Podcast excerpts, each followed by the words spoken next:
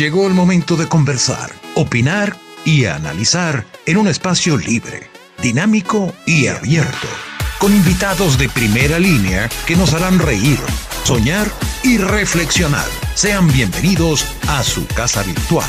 Esto es Sequera siempre se queja.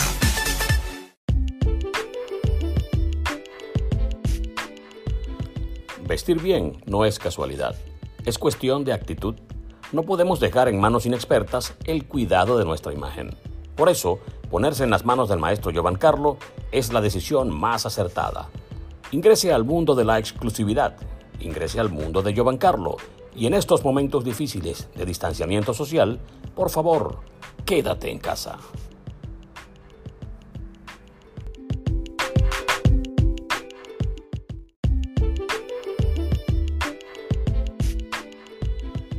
Si buscas electrodomésticos modernos y elegantes desde la comodidad de tu hogar, Baco es tu mejor elección. Las mejores neveras, cocinas, campanas, topes y mucho más. Con servicio técnico en toda Venezuela. Comunícate vía WhatsApp al 0424 218 392 y solicita tu presupuesto. Baco, una obra de los dioses.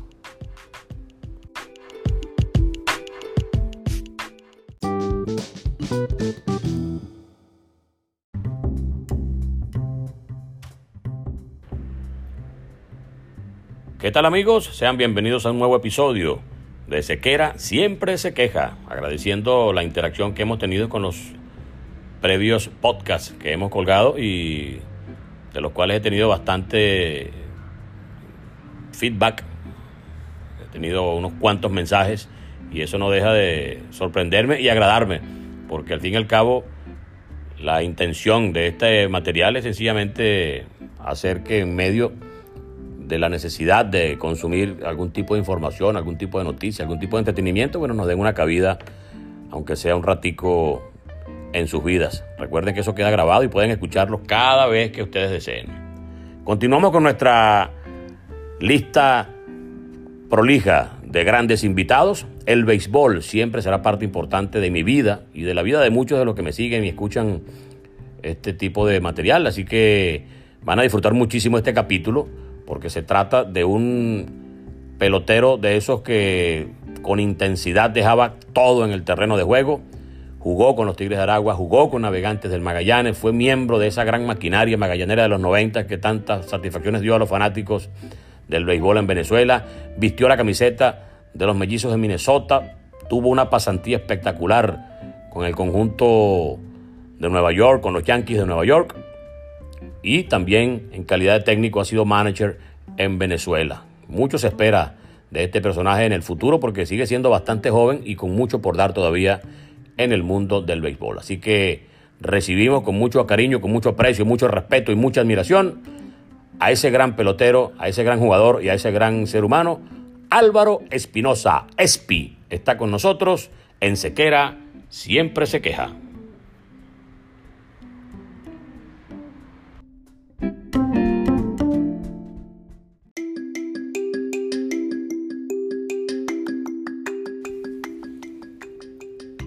Llegó el momento de nuestro invitado especial en Sequera, siempre se queja.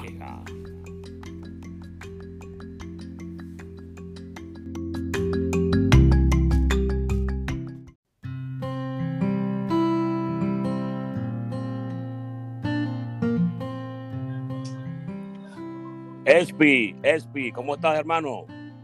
Aló, aló, hola, ¿cómo estás, Enrique?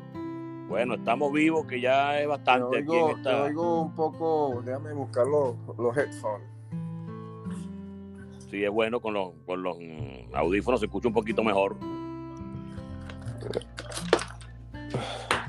Aquí estamos, está mi esposa. Bueno, yo, soy, soy el que lavo los platos. Mi esposa está haciendo un pastel de chucho en estos momentos. Bueno, tú sabes que a mí me agarró, el, esta pandemia me agarró en Argentina vine a visitar a mi hijo, pero tengo ya mes y medio solo. Me habla de pastel de chucho y me estás hablando de una, una delicia que aquí es imposible hacerlo. Mucho menos yo que no sé cocinar. Sí, sí, sí. Bueno, usted me dice, cuando tenga los audífonos puestos, estamos listos. Ya, listo. Ah, bueno, perfecto. Bueno, ¿cómo está llevando la cuarentena en primer lugar? Con muchachos chiquitos y todo. Sí, con nietos. Este, yo acabo de llegar de Carolina del Norte. Bueno, ante todo, un saludo a todo, a todo público presente y, gracias por brindarme esta oportunidad, Enrique. Este, tengo siete nietos. Eh, ahorita acabo de llegar del último que acaba, la última que acaba de nacer, nació en Carolina del Norte y manejé 10 horas para irla a ver con mi esposa y regresé hace tres días. Y aquí estoy en casitas disfrutando de la familia, que esto es lo único bueno que, que ha, dejado este, esta pandemia y, y, bueno, y esperando que pase rápido para regresar al béisbol. Sí, el béisbol. Sabes que la gente cuando, cuando tiene todo o cuando tiene la normalidad de la vida, no se da cuenta de que hay cosas que son importantes y vitales para, para, para, para el tránsito por, por, por, por, la rutina, ¿no? Entonces, eh, uno a veces prende el televisor, ah, pues sí es verdad que no hay nada en vivo. Si es verdad, dame un jueguito, así es verdad que no hay ningún juego de nada. sí, sí. Y eso, y eso es difícil. una, una vida sin deporte, sin béisbol es una vida triste, realmente. Sí, señor. A mí me decía John Carrillo, ¿sabes que nosotros cuando transmitíamos, porque transmitíamos todo el año en realidad, porque arrancando el año nos tocaba round robin, eh, serie final, serie del Caribe, un descansito breve, sprint training, grandes ligas, eh, playoffs del Mundial y cuando ya la Serie Mundial llegaba estaba empezando otra vez el torneo en, Venezuela. no, descansábamos. Entonces decía John Carrillo eh, que, que, el mes que transcurría entre que terminaba la Serie del Caribe y empezaba el, el sprint training era el, mes más horrible del año, porque no había... No había nada que hacer. Uno se, no había béisbol. Uno se aburría, uno se aburría. ¿Cómo la lleva Álvaro hoy día porque si hablamos de Álvaro Espinosa, que debutó muy jovencito, tú debutaste con 22 años, Álvaro, con, Minnesota, ya en 1984. La gente piensa que, que llegar a Grandes Ligas es, algo más o menos fácil. Entonces yo sacaba la cuenta con amigos míos, mira, ¿tú sabes cuántos países están entrenando muchachos? Cada vez más gente quiere jugar pelota. Y eh, a todos los extranjeros que están en todas las partes del mundo en las academias, súmale todos los norteamericanos que quieren jugar pelota y solamente el roster es de 25. O sea, solamente 25 pueden estar jugando en cada equipo a la vez. ¿Qué tan difícil se te hizo para ti eh, subir? Sobre todo porque eh, lo, hiciste bastante joven, o sea, que pareciera que no fue tan difícil, pero sí es difícil, es un proceso. No, no, no es un proceso y, uno tiene que tener paciencia y creer en uno mismo, porque durar tantos años en las ligas menores este, a veces muchos abandonan la, carrera, ¿me entiendes?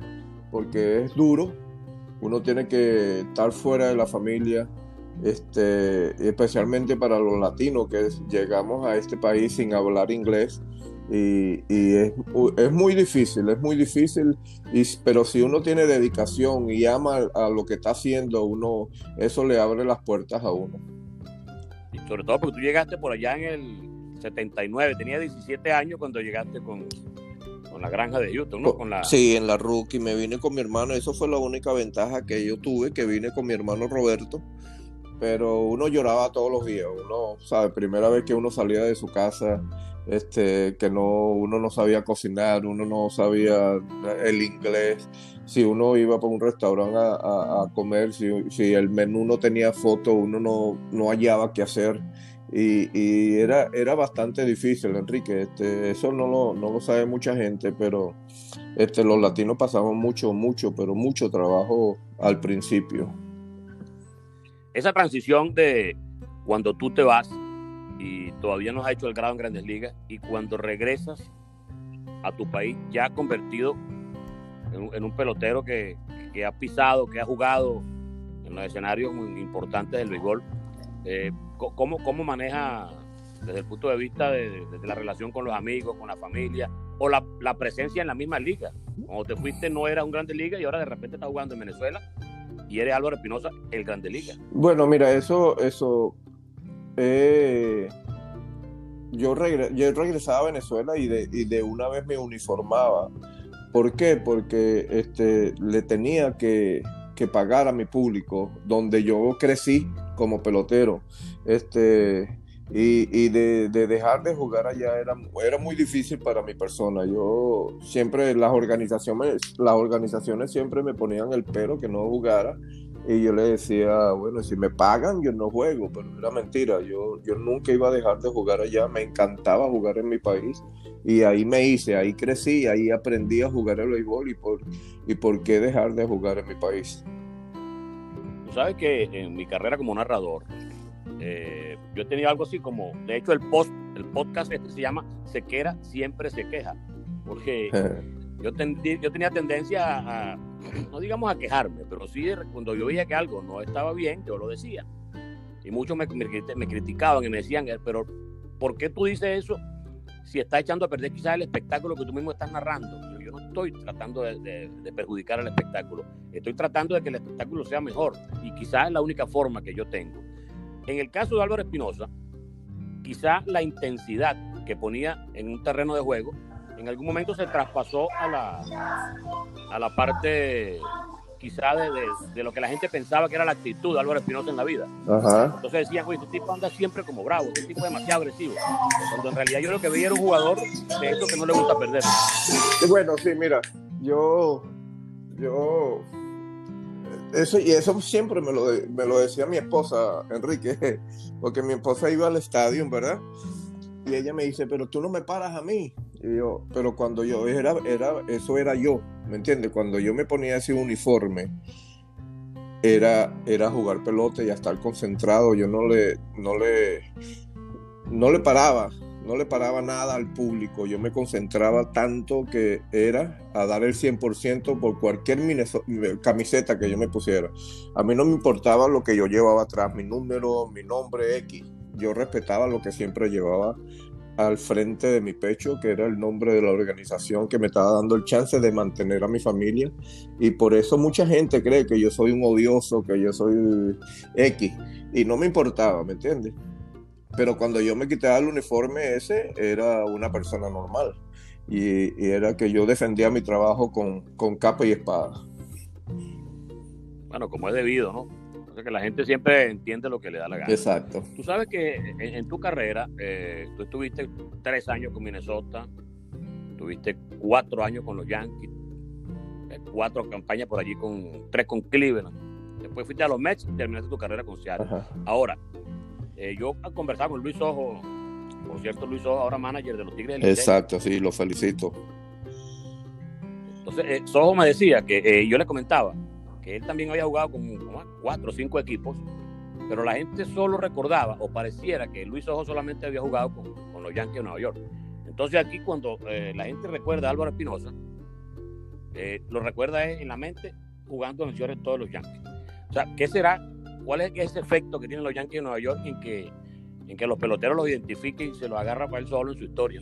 Que jugaste con otros equipos regaditos más o menos al mismo tiempo. Con los Yankees jugaste un poquito más, pero pero fíjate, en el momento en el que los Yankees incluso te convierten en un pelotero, ganando un millón de dólares antes era, era, difícil, ¿no? no cualquiera ganaba esa cantidad de plata. Y hasta eso hizo Álvaro Espinosa y tal era el aprecio pues, que, le, que le mostraban y el respeto profesional que, que le mostraron a Espinosa. Pero ¿por qué esa identificación tan, tan grande de la gente con los Yankees?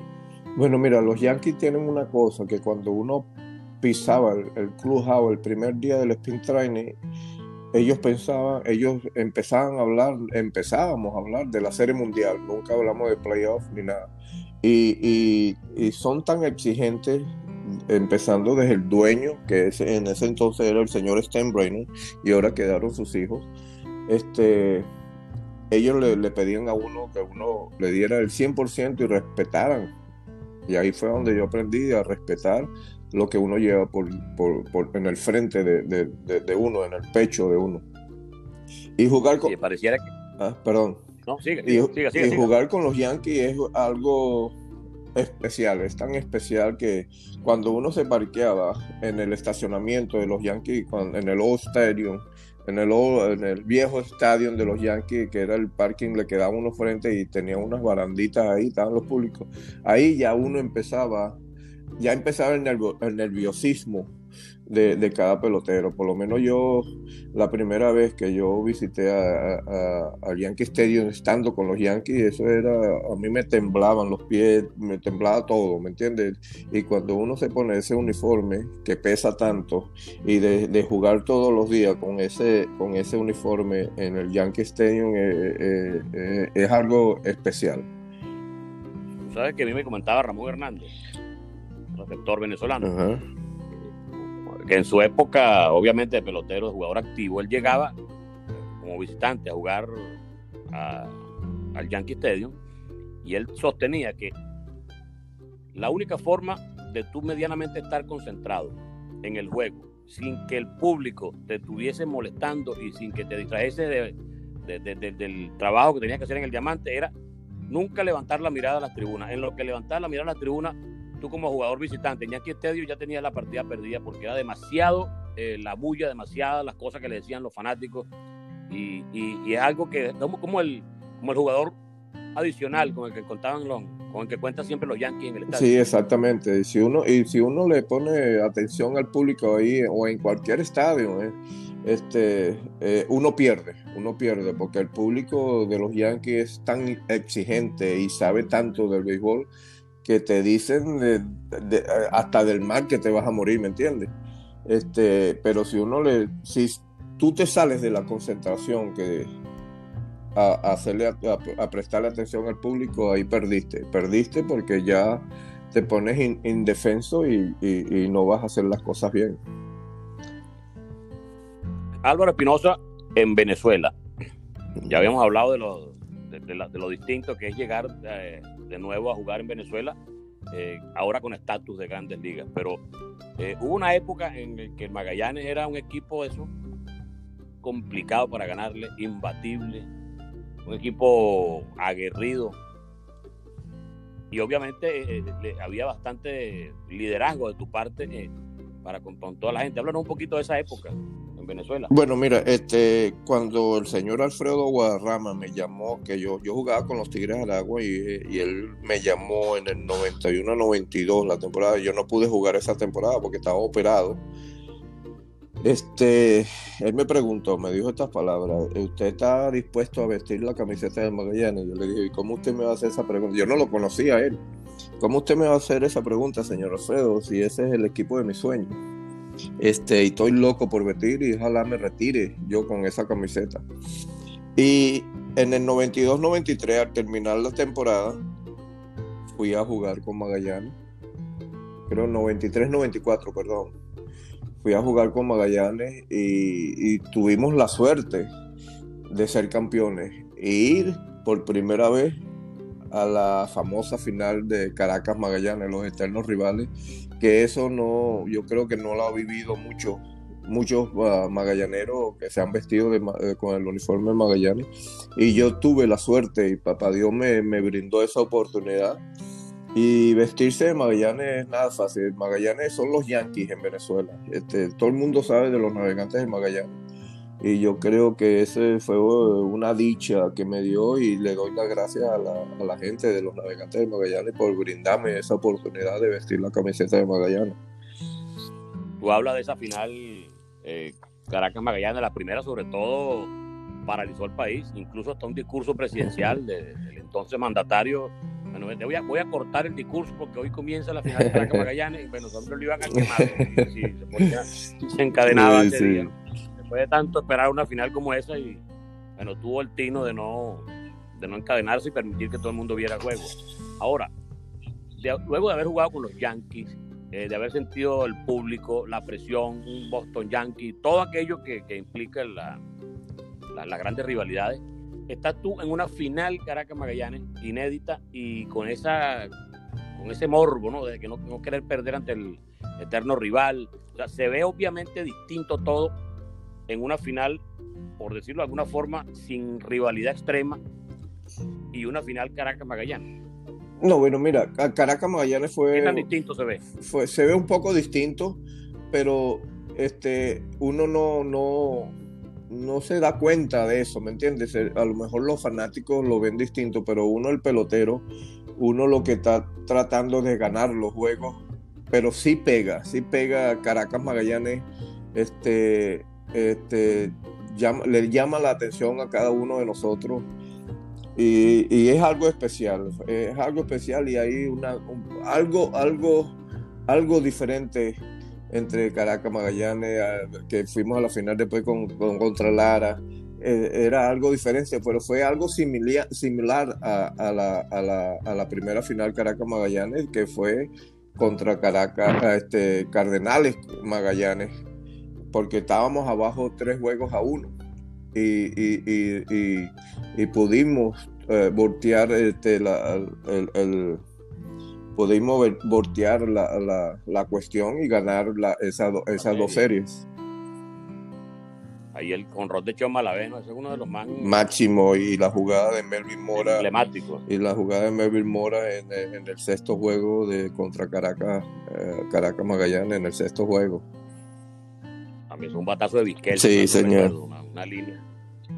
¿Sabes que siempre se ha, hablado de Venezuela como una fábrica de, campo corto y, y en realidad así ha sido. Grandes nombres, rutilantes, figuras han sido titulares de, muchos equipos de grandes ligas. De hecho, nuestro único gol de la fama es un hombre que jugó en el campo corto toda su carrera. Y ayer cuando estamos por ahí en un live con Meche, eh, y cada vez que uno discute, bueno, que si este es fulano, que el brazo del otro. yo digo que yo nunca he visto un brazo tan educado y potente eh, a la hora de hacer un doble play algo que el de Álvaro Espinosa. Y siempre tenía, porque en una oportunidad que te entrevisté para Televen, de tantas entrevistas obviamente no te vas a acordar de esta porque habrá hecho 8000. Pero tú me dijiste que el fildeador, al igual que el corredor, tenía su espacio y que el juego de pelota era un juego de milímetros. Y si tú lograbas sacar, aunque sea un milímetro de ventaja, sobre otro jugador, tú tenías la de ganar. Entonces, tú tenías tu espacio para hacer tu jugada. Y tú tenías la característica de lanzar duro y bajito a primera. Entonces, el que quería arriesgarse, que se viniera por el medio. Y el que no quería arriesgarse, bueno, que buscara un ladito para, un metro para allá y, ya que vaya a ver cómo va a ser. Pero eso ya era una ventaja para Sí, sí, eso, eso, eso me creó un respeto. Y yo no lo hacía intencionalmente y ese era mi estilo, porque yo, si yo lanzaba por arriba, yo no tenía el control como lo tenía cuando lanzaba el doble play por debajo. Y eso lo aprendí de manitrillo. Este, eh, yo me, la guía mía para yo hacer los doble play, que me encantaba hacer los doble play, la guía mía era la cabeza del corredor que venía de primera. ¿Por qué? Porque yo me concentraba en tirársela a esa altura y yo sabía que con la potencia de mi brazo la bola iba a llegar a la cintura del, del primera base. Y eso lo practiqué y lo practiqué. Eso no viene así por así, ¿me entiendes? Y eso lo practiqué y lo practiqué hasta que yo agarré la perfección de, de, sentirme cómodo, de lanzar de esa manera y así me quedé. Y eso fue un estilo de en grandes ligas, en todos lados, donde yo jugaba, ese era mi estilo y, y, y, me gané el respeto. Y había muchos jugadores que me odiaban por eso y después yo le explicaba y ellos me daban la razón. Sí, bueno, no me, no me invada mi terreno y tampoco me quiten la ventaja que tengo. ¿no? Cada quien con su herramienta y la defensa es una herramienta importantísima. Decía Luis Dorante en una de esas conversaciones y me afirmaba que la gente habla del bateo y del picheo, que por supuesto son importantes en el béisbol, pero si tú vienes lanzándonos en los run 50 innings eh, y haces un error en la segunda base, pierde el juego. O sea que la defensiva es tan importante como, sí.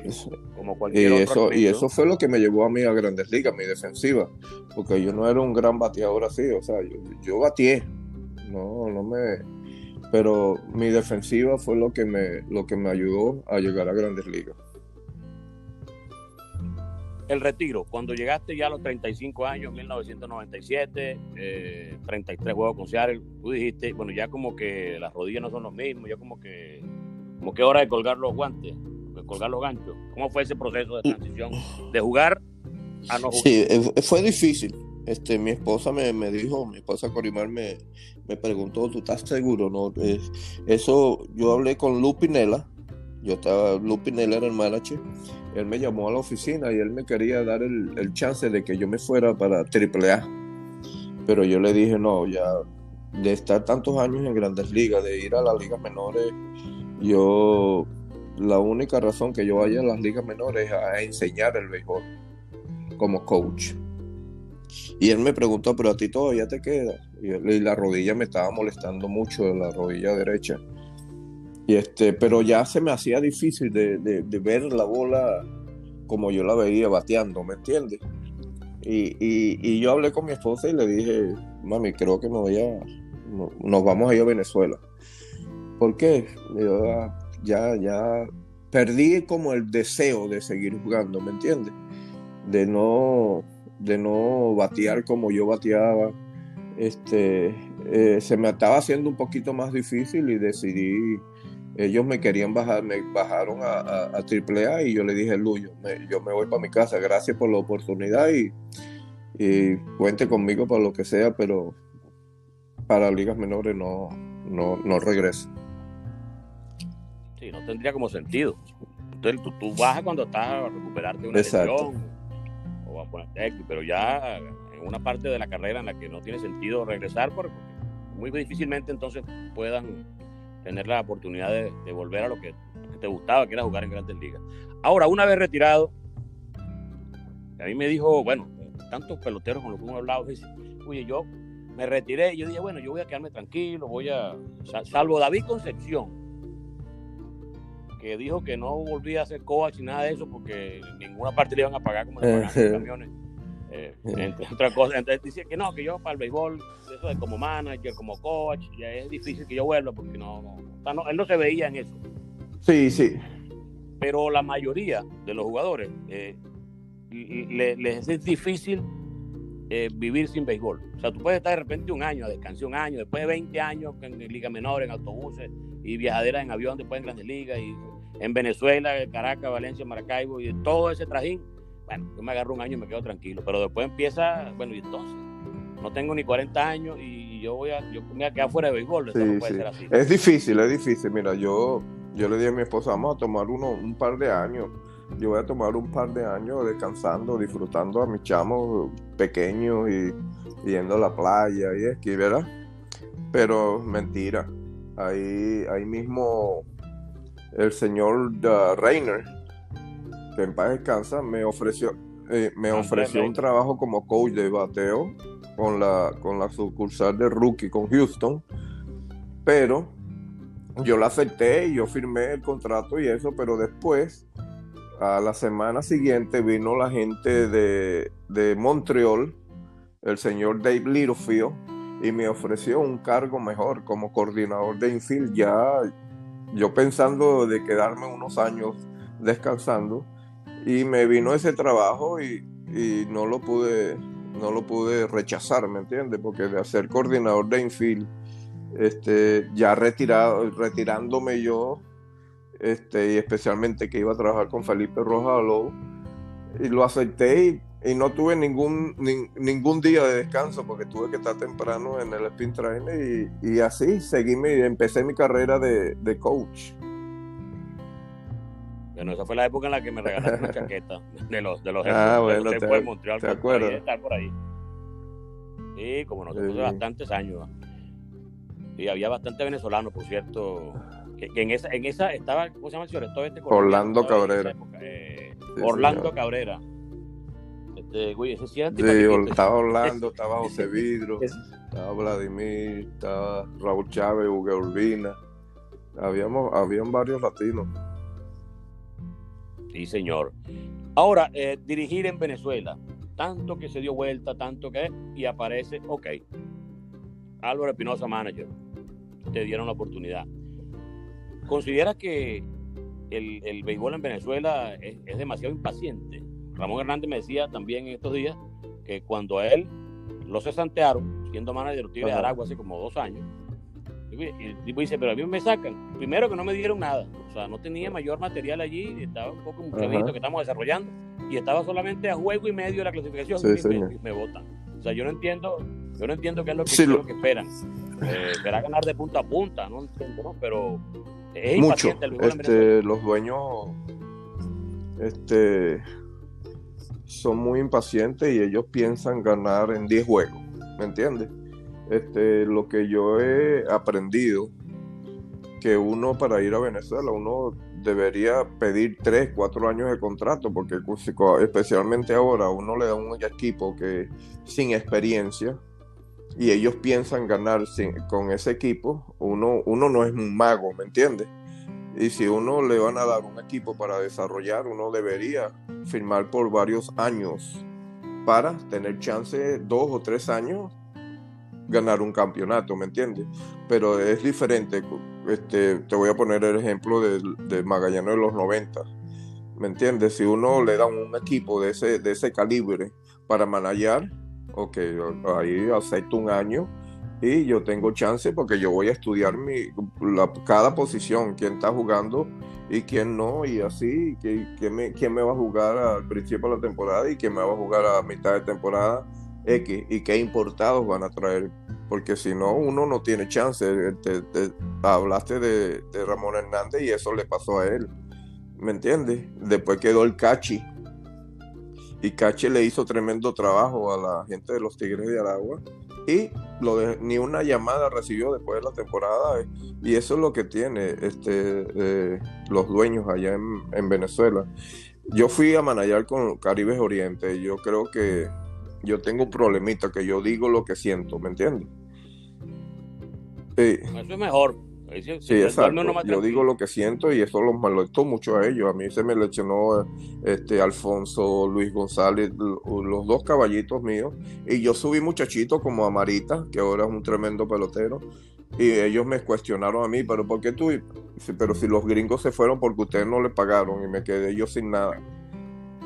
¿Me entiendes? ¿Y, a quién, ¿Y quién va a jugar?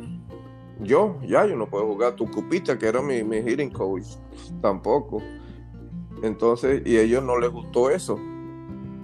Y, el dueño se me metía a la oficina a darme el line no y decirme y, cuestionarme mucho. Y, yo le decía lo que yo sentía y eso creó un problema. En verdad, ellos, no sé si ellos sabían lo que estaban haciendo, pero yo reconocía, reconocí mis errores de, de, hablarle como yo le hablé, pero esa era la verdad, yo no podía quedarme callado.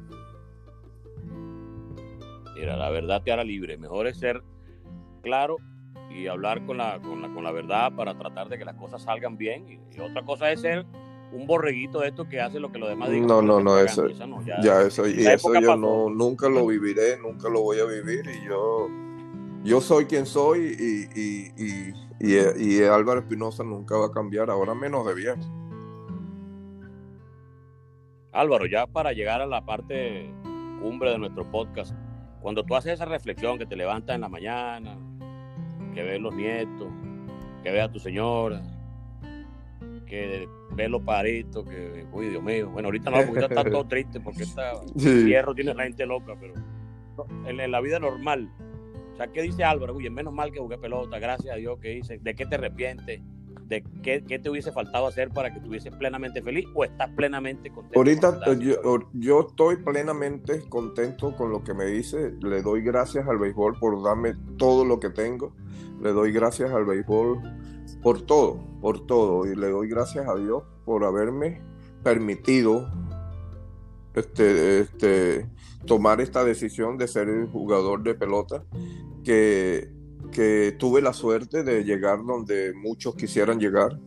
Y, estoy contento, gracias a Dios, con mi familia, mis nietos y, con todos los amigos, no, porque amigos, en la mano me, sobran los dedos de decir eh, si tengo amigos, porque cuando uno está en Grandes Ligas uno tiene suficientes amigos, pero cuando uno deja de jugar Grandes Ligas, tú sabes lo que estoy hablando, Enrique. Absolutamente. Pero es mejor tener un solo amigo bueno eso, eso, es correcto, eso es correcto. Y, lo, y así, los únicos amigos los cuento con los dedos. Por cierto, hoy viene Raúl, mi sobrino, que va a pasar el fin de semana aquí. Vamos a hacer, estamos haciendo el pastel de chucho, mi esposo y yo. Ahorita vamos a hacer una carnita, de pasar eh, este, ratos agradables, ¿me entiendes? Y estoy feliz, gracias a Dios estoy feliz por todo lo que me dio el béisbol por, Dios que me ayudó a mantenerme saludable durante mi carrera. Y, pero contento, contento con lo que tengo, contento con mi familia. ¿Qué más te puedo decir, Enrique? Bueno, eso es la, idea del ciclo del ser humano. Nace, te preparas, trabajas, haces las cosas lo mejor posible y después estás en, los años de, tranquilidad, viendo hacia atrás sin ningún tipo de remordimiento. Eso es el éxito. Malo es llegar a cierta edad, como la nuestra. Yo tengo, yo cumplo 55 años ahora en, este año. Y es triste llegar a sin, sin, logros, eh, con problemas, no tengo casa, no tengo nada, eso sí es un drama, y con, con remordimiento, porque tú empiezas a sacar cuenta, oye, yo le eché broma a este, perjudiqué al otro, no dejé que el otro pasara y la vida te pasa una factura rara después, mejor es ser buena gente. Es más fácil, es más fácil. y uno se levanta tranquilo, sin reconcomio, sin, sin ningún peso, ¿me entiendes? Yo me paro, este, está pendiente de mi, de mi nieto que se vaya para el daycare, le, que coma, y ahí empieza el día. Vamos mi esposa, nos salimos, vamos para la piscina, vamos para la playa, cuando estoy en casa. Y cuando estoy en béisbol, bueno, está temprano en el, terreno, listo para enseñar y para, para, para ganar los juegos. Y bastante que van a aprender. Dice que Raúl Chávez Viene como a las 6 de la tarde. Y, pensar que Raúl Chávez, chicos, sí, señor. firmaron como si todo. Yo hubiese querido ver, yo, hubiese querido ver eso a Raúl Chávez. Tremendo. Era tremendo, sobre todo. Lo único que agarró peso y lo hicieron queche, ¿me entiendes? Pero tremendas manos y tremendo brazo. Llegó, a Grandes Ligas, señor. Mi sobre. Una familia con, buenos genes para la pelota. Tremendo, un tremendo el mejor, para que sepa. El mejor pitching coach. Y si yo llego a agarrar un equipo donde sea, ojalá sea con Magallanes o, cualquier equipo en, en Venezuela, él, él, es mi pitching coach de donde se para, ¿me entiendes? Este, lo, quiere mucha gente, además es buena gente. Muy inteligente, sí, muy inteligente, muy didáctico. Muy didáctico. sí. Ya con Roberto vamos a hacer uno también un podcast para, para hacer la dupla de los hermanos Espinosa.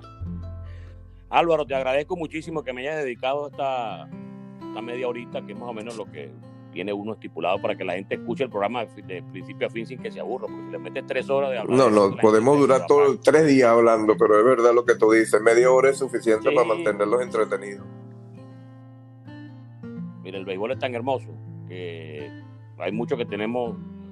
Bueno, yo, desde, yo, vivía en Puerto La Cruz y yo le decía a mi mamá, me temprano. Y ay, qué bueno. Y porque este niño tan disciplinado es que nunca se quiere dormir, claro. Yo ponía el radio a la almohada y escuchaba mi juego. Entonces, si iba a training, yo con esas ojeras al día siguiente. O sea que del béisbol estamos viéndolo desde niño. Pero yo siempre digo, como decía Rubén Mijares, que en paz descanse, que uno descubre todos los días que el béisbol es tan grande que al final de béisbol no sabe Eso es correcto. Esa es la plena verdad. Gracias Álvaro, un abrazo. Eh, me alegra que estés bien con tu familia, que todo esté sobre ruedas y bueno, nos veremos pronto y ojalá puedas regresar a Venezuela en plan estelar nuevamente. Dios te oiga, gracias por la oportunidad Enrique y que estés bien. Álvaro Espinosa, Big Leaguer venezolano de larga data y gran técnico, conocedor del béisbol, estuvo con nosotros en Sequera, siempre se queja. Nos encontramos en una próxima oportunidad. Chao.